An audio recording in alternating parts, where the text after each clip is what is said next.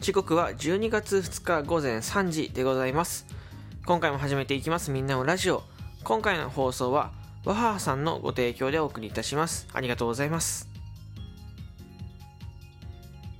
こんにちはしゅんです、えー今回はですねあのーまあ愛。リスナーの愛っていうところをねちょっとお話ししたいなと思いまして、えー僕ラジオトーク始めて1年半えーで、まあ、多少ブランクがいて大体約1年とか1年半なんですけど、あの、リスナーさんの愛を感じることですごく多いなと思ってまして、あのーまあ、例えばライブ配信行ったら、まあ、何かしら絶対に聞いてくれたりとか、まあ、あとはこう、お便り、えーギフトを、えー収録トークの方で募ったら、えーたくさん送ってくださる方がいたりとか、えー毎回感想くれる方がいたりとか、すごく愛されてるなと思ってます、最近。はい。最近じゃいね。ずっと思ってるけど。ずっと思ってて、でも最近もやっぱりよく時間することがあって、そう。あのーまあ、なんか、このリスナーさんの愛をやっぱり強く、えー持って、これって本当にね、励みになって、ハートポチポチとか、まあ、コメントもそうですけど、ライブの、本当にね、励みになっております。あのーこう、なんでしょうかね、こうみんなから、皆さんから、えー送ってこられる言葉とか、えーそういう、まあ、あの、面白い言葉、時に厳しい言葉、あとはまあ心配、僕の場合はね、結構心配されるんですけど、あのまあ、心配で何とかされることもわかります。で、しただ心配されすぎちゃう、僕が面白いと思ってることがね、結構最近心配されやすくて。心配をね、こうされちゃうとね、あのなかなかね、面白いに変わらないというか、えなんか、ごめんなさいってなっちゃうんですよね。ただまあこれも愛だなと思って、ある意味。そう。ある意味愛されてるんだなと思ってて、まあそれも本当にありがたいことで。うん。で、まあとはこの、ここの、えっ、と、愛を感じながら、えー放送、収録トーク、ライブ放送楽しむっていうところを、まあ、意識してね、えーまあ、やっていけたらなと思っております。はい。で、あのーまあ、楽しむこと、まあ、これはね、配信者で一番当たり前のことで、ライブ放送楽しめるようにね、やるって、これたまに失いかけるんですね。たまに失いかけるんですけど、まあまあ、あのー自分が思ったことを楽しくね、えー考えたことを楽しく発言する、楽しくやっちゃうってとこが、まあ、一番いいのかなと思ってて、えっ、と、まあ、なんだろうな、リスナーとしてというか、えー僕もリスナーの身になったりとかするんですけど、あの、まあ、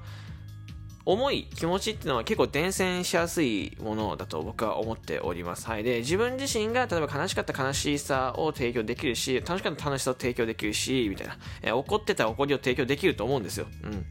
うん。で、まあ、あの、この、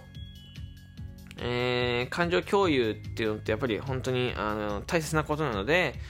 えー、とできるだけね、えー楽しさを、えー共有できて、えー愛を感じながら楽しさを共有できたらいいなと思ってます。はい、であの夢をねえー今ラジオトークの中で掲げてて福祉施設でラジオがしたいっていう老人ホームでラジオがしたいっていうところを、えー掲げてて、まあ、ちょっとなかなか、えー難しいなと思ってる次第でございます。現状、えー、とまだ1万7000スコアえー足りなくてですね、これがあと2日3日という、2日ですかね、2、3、4なので2日3日で、えっ、と、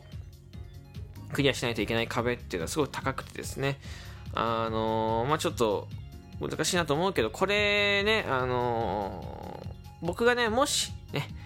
もしね、あの仮にクリアして、クリアしてね、その、まあ、仮に夢が叶ったとしましょう。で、やっぱりこういう企画とかやるときこそ、しかもこう、そういう施設でね、ラジオするときこそ、やっぱこの言葉ていうか、自分が今喋ったこと、えー楽しさを共有するとか、えー感情共有がやっぱり直接ね、直接とか、感情共有が結構伝わりやすいので、感情が僕が思ってることと相が相手に思ってること本当に感情がリンクしやすいのでこのここを意識して、えーやらないよりやらないとなと思ってます。はい。あのーやっぱり、えー楽しいしワクワクするし面白いっていう放送、えーまあ僕のところで言うとだいぶ色的には暗いよりは明るい。僕自身がやっぱり暗いことを提供するのが苦手なので、まあ、結構途中でライブ切ったりとか、えーまあ、立て直したりしようとすることって結構あるんですけどやっぱりそういうことを極力減らして、楽しむ、えところを忘れずにね、えまあ